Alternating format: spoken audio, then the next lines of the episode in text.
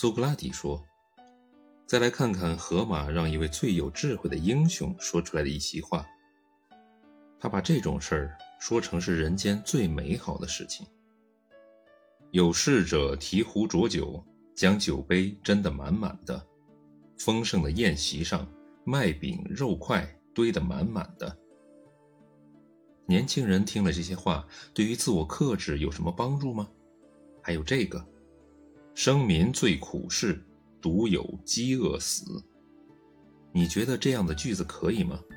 还有，在其他诸神跟凡人都已进入梦乡时，宙斯因性欲炽烈，仍辗转反侧，看到浓妆艳抹的赫拉，竟迫不及待露天交合。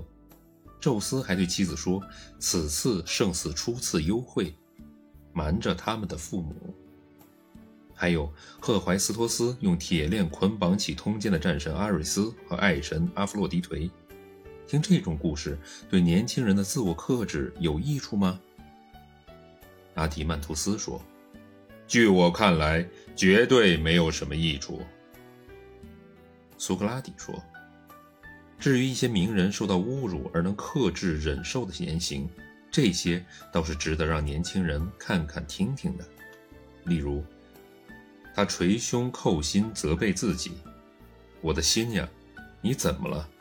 更坏的事情都忍受过来了。”阿迪曼图斯说：“当然需要这样。”苏格拉底说：“此外，我们不能允许他们接受贿赂并变得贪得无厌。”阿迪曼图斯说：“绝不能这样。”苏格拉底说：“也不能向他们朗诵。”钱能通神呀，钱能通君主。我们不应该表扬阿喀琉斯的导师菲尼克斯，是他教唆阿喀琉斯，要是拿到亚该亚人的钱，就出来保卫他们，否则绝不示怒。我们也不应该同意或者相信这种说法，说阿喀琉斯贪图钱财，他曾接受阿伽门农的礼物，还曾接受了钱财才放还人家的尸体，否则绝不放还。我们不认为这种说法是合适的，更不能接受这种说法。阿迪曼图斯说：“不应该表扬这些事情是不应该的。”苏格拉底说：“但是为了荷马，我不愿意说这类事情是阿喀琉斯做的。如果有别人这样说，我也不愿意相信，否则是不前进的。我不愿相信阿喀琉斯对阿波罗神说过这样的话。”敏捷射手，极恶之神，你阻拦了我。我要是手有斧科，必当重重责你。还有关于他怎样对河神凶暴无礼，怎样剪下一缕头发，向另一位河神佩凯乌斯献祭，以便使帕特罗克洛把这缕头发带走。可是这个时候，帕特罗克洛已经死了。这许多无稽之谈。我们都是不能相信的。至于拖了赫克托尔的尸体绕帕特罗克洛的坟墓疾走，并将俘虏杀死放在自己朋友的火葬堆上，这些事儿我们也不能信以为真。我们不能让年轻人相信阿卡琉斯这位女神和柏琉斯的儿子由最有智慧的喀戎抚养成人。这个英雄的性格竟如此混乱。他的内心竟有着两种毛病：卑鄙贪婪与蔑视神人。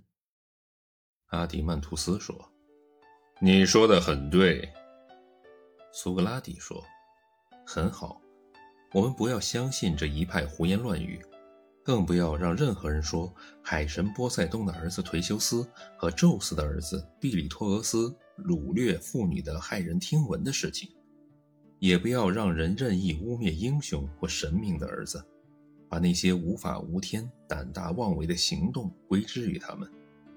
让我们还要强迫诗人们否认这些事情是神的孩子们所做的，或者否认做这些事情的人是神明的后裔。总之，两者他们都不应该说。他们不应该要年轻人认为神明会产生邪恶，英雄并不比一般人好。因为在前面的讨论中，我们已经说过，这种话既不前进，又不真实。我相信我们已经指出，神明为邪恶之源是绝不可能的事情。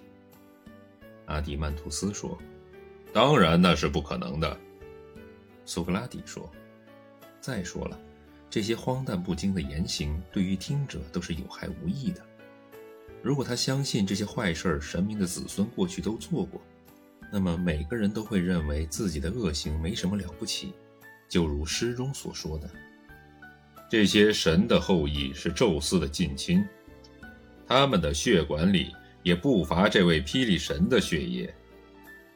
由于这些理由，我们必须禁止这些故事的流传，否则就要在青年人心中引起犯罪作恶的念头。阿迪曼图斯说：“我们一定要禁止。”